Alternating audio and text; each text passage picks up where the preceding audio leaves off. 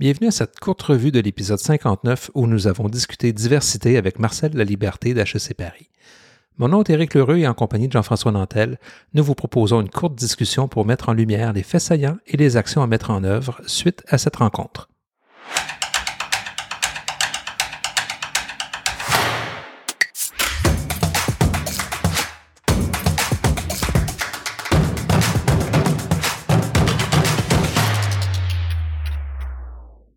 Bonjour Eric. Bonjour Jean-François. Écoute, je viens d'entendre ton entretien avec euh, Marcel La Liberté, puis ça m'a ça m'a interpellé à plusieurs niveaux et je voulais échanger un peu avec toi sur ce sujet-là. je suis bien content parce que cette, cette rencontre-là avec Marcel était vraiment là, c'était un grand plaisir à réaliser. Ouais, j'en doute pas et ça transparaît dans l'entretien. Ces questions-là de diversité, d'égalité, de, d'inclusion, euh, sont des sujets relativement nouveaux dans ma carrière ou dans mon, dans mon champ de, de, préoccupation au niveau euh, conseil et formation. Disons, euh, seulement depuis environ cinq ans. Euh, je me souviens très, très bien de la première fois où j'en ai vraiment pris conscience. C'était à la fin d'un cours où on a fait une espèce de tour de table à chaud et une des participantes m'a dit qu'elle avait trouvé que ce cours-là était très haut masculin. Et tout d'un coup, eh j'ai ressenti cet inconfort dont parle mmh Marcel dans le podcast avec toi. C'était vraiment euh, tout de suite, instantanément. J'ai jamais pensé à ça. Mon Dieu, comment ça se fait que j'ai pu imaginer ça comme ça, euh, mettre toujours la première personne du singulier masculin partout dans mes, euh, dans mes documents. Et c'était vraiment cette, cette première fois-là que j'ai pris conscience de cette importance-là.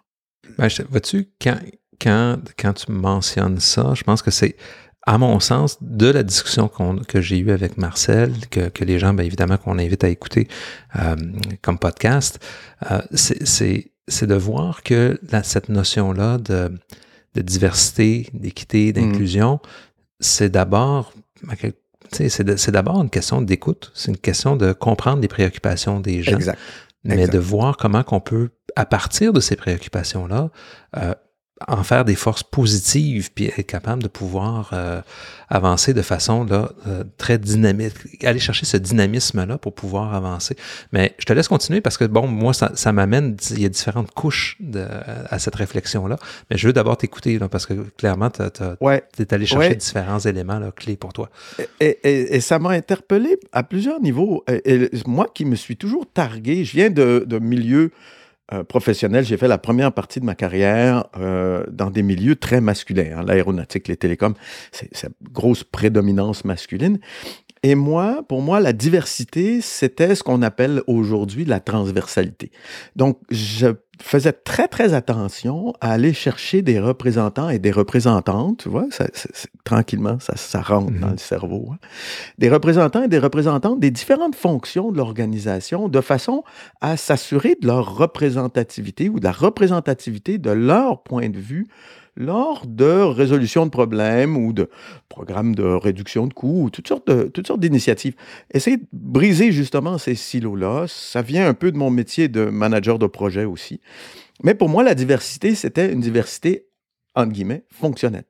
Et là, mmh euh, effectivement, depuis 4, 5, 6 ans, je m'aperçois que c'est une question de diversité de genre, c'est une diversité d'âge aussi, des plus jeunes, des plus vieux, des plus expérimentés, des, digital natives, hein, un peu de tout ça, des diversités culturelles aussi. On s'aperçoit que clairement, mmh les questions de diversité culturelle sont une force pour justement euh, trouver des nouvelles solutions ou des solutions intéressantes à des problèmes euh, qui sont, comme je le dis souvent dans le podcast, de plus en plus complexes.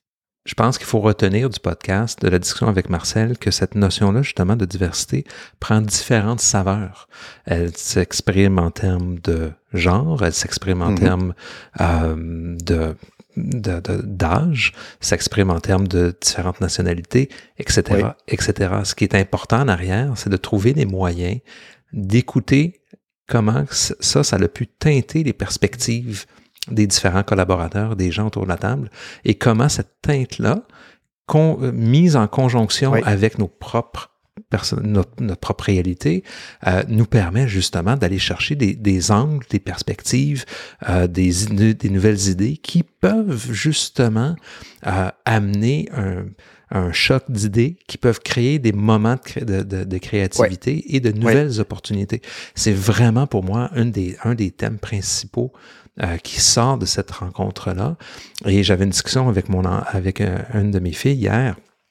Puis je lui parlais de comment c'était important de quand quelqu'un s'exprime, d'écouter, mais d'écouter tout ce qui est euh, véhiculé comme message, euh, ce qui est dit, ce qui est non dit, euh, ce qui est comment la personne se, sent, pour pouvoir justement bâtir à partir de, de tout ce, ce, mix de communication là et d'être ouvert et de pas se sentir menacé a priori. Puis je pense que c'est un des messages que Marcel mentionne dans, dans l'épisode, c'est mm-hmm. de oser, oser écouter, oser être bousculé peut-être par rapport à certains paradigmes qu'on possède, mais d'aller au-delà de ça.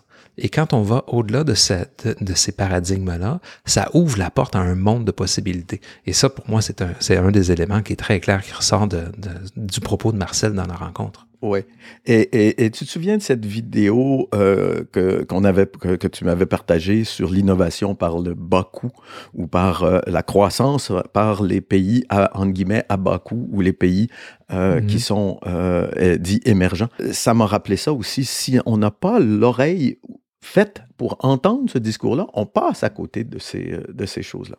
La deuxième chose qui me vient à l'esprit en t'écoutant, puis en, écoutant Marcel aussi, c'est, euh, je me souviens d'une conférence de Kevin Hill à HEC Montréal qui disait dans les cadres de négociation, euh, il y a surtout en, négociation entre pays de, ou personnes de différents pays ou de différentes origines culturelles, mm-hmm. il y avait différentes tolérances à l'expression des sentiments et différentes tolérances à l'affrontement, au conflit ou au désaccord, ou à la façon d'exprimer ce désaccord-là. Euh, c'est des choses que nous connaissons par notre expérience, mais il le présentait dans ce, schéma-là, euh, qui, encore pour moi fait, euh, fait époque, parce que c'est à ce moment-là que j'ai compris, moi qui vis en France depuis 20 ans, ben, j'ai commencé à mieux comprendre, entre guillemets, les Français, dans justement l'acceptation qu'ils ont, qui est plus grande que la nôtre, la culture. Disons, canadienne, plutôt que, disons, canadienne ou nord-américaine, l'acceptation du conflit et l'acceptation d'expression des émotions. Dans ce sens-là, on est plus près des Anglais, on est plus près peut-être des Asiatiques euh, que, que les Français le sont. Donc, c'est, cette diversité-là, la façon que Marcel présente la diversité, m'a aussi fait comprendre comment je dois accepter certains comportements mhm. et ne pas me faire déstabiliser ou laisser déstabiliser ou me sentir euh, coupable ou, visé dans certaines, dans certaines remarques. Donc, ça fait de moi un meilleur manager. Cet entretien-là fait de moi un meilleur manager, un meilleur gestionnaire c'est, euh, et un meilleur formateur, un meilleur consultant, bien sûr. Mais euh, c'est, c'est en 20 minutes, en 25 minutes, c'est c'est un condensé de, ça m'a permis de mettre plein de choses en, lien euh, d'une manière euh, très, très claire. C'est euh, extraordinaire. Je te remercie beaucoup. Ben, ça fait plaisir. Puis Jean-François, le point que tu apportes, je pense que je prends le, soin de le souligner parce que c'est drôlement important. effectivement, nos différences culturelles mm. influencent beaucoup notre perception et la façon qu'on interagit ensemble. Et pour bâtir sur la notion de gestion du conflit, à titre d'exemple que tu fais mention, moi, je me rappelle euh, quand on était euh, tous les deux dans une grande, un grand cabinet conseil, euh, une des formations que j'avais eues était en Europe. et puis, on avait autour de la table des gens qui venaient de différents pays. Donc, on avait des Italiens, des Français, on avait des gens qui venaient de Hollande, de, Hollande des Pays-Bas, mm-hmm. des Allemands, moi canadien, il y avait des Américains aussi. Et puis, euh, on devait, on devait dans, la formation, passer à travers les différentes phases euh, de, de, de, formation d'équipe. Donc, toute la notion de forming, euh, storming, norming, exact, norming, Voilà. Et puis, ce qui était très, très, très drôle, c'était le debrief qu'on avait eu à, à la suite de cette, de cette expérience-là. Alors, euh, il, il, y avait le, le, le, je me rappelle plus de quel pays, là, mais le premier qui dit, écoute, euh, on a passé à travers cette expérience, c'était, c'était quand même assez bouleversant. Euh, il y a eu beaucoup de, de, il y a eu beaucoup de chicanes, il y a eu des conflits.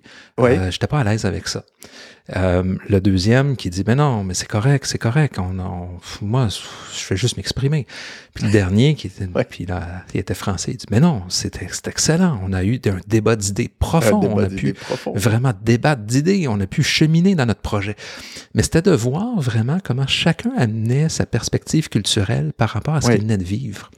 Et ce ce qu'il fallait retenir à ce moment-là, c'était de vraiment porter attention à ces différences-là pour être capable de mieux être en phase et de mieux écouter.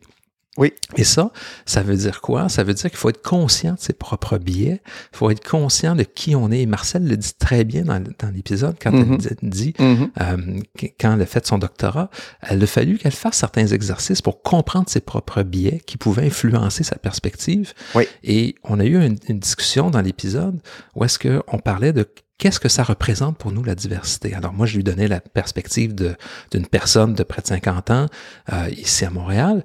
Et je lui donnais, par exemple, l'exemple de mes enfants euh, Ouais. qui euh, oscillent Ouais. entre 10 ans et 14 ans. Et Ouais, c'est quoi la diversité pour eux? Et ça, de voir que finalement, que dans la même cellule familiale, on utilise les mêmes mots pour dire deux choses complètement différentes. Complètement différent. Et, donc, la, et donc, la notion d'écouter est vraiment, vraiment importante pour être en mesure de vraiment aller chercher, comme on dit depuis tantôt, les forces vives. Donc, pour un gestionnaire, ça veut dire quoi? Qu'est-ce Hmm. qu'on crée comme environnement? Qu'est-ce qu'on crée comme moment d'échange? Et qu'est-ce qu'on fait pour faire en sorte de faire baisser ces paradigmes-là, faire baisser ces a priori-là pour être en mesure, justement, d'aller plus loin? Alors, pour moi, s'écouter. toute cette Oui. richesse de, de- voilà, et toute la, richesse de cette discussion-là avec, avec Marcel, on, on dépasse, je pense, les paradigmes qu'on entend tout le temps quand on parle de diversité, d'équité et d'inclusion. On a tendance à peut-être à trop mettre ça dans des boîtes avec des formules très précises. Je pense que ça va beaucoup plus loin et c'est une façon d'aborder vraiment l'interaction avec l'autre pour faire en sorte justement que tout le monde soit présent au niveau de l'organisation. Ouais, c'était, écoute, c'était euh, tout simplement un très, très beau moment à écouter. Et c'est en écoutant euh, ton entretien avec Marcel que, que je découvre qu'effectivement, c'est à l'aide de- d'inclusion, diversité, d'égalité qu'on va résoudre les problèmes de plus en plus complexes auxquels nos organisations et, au sens plus large, nos sociétés font face. Euh, c'est dans cette diversité-là qu'on va trouver les bonnes solutions euh, ou une diversité, justement, de solutions pour faire face à ces, euh, à ces questions-là. Ben, Jean-François, merci d'avoir pris le temps de pouvoir échanger là, sur, et, de, recueillir ton feedback par rapport à l'épisode. Et chers auditeurs, on vous invite à consulter le podcast à l'adresse www.intelliaconsulting.com épisode 59. Et si vous avez des commentaires, n'hésitez pas en note de bas de page de nous laisser savoir ce que vous avez pensé de l'épisode. Allez, à bientôt. À bientôt.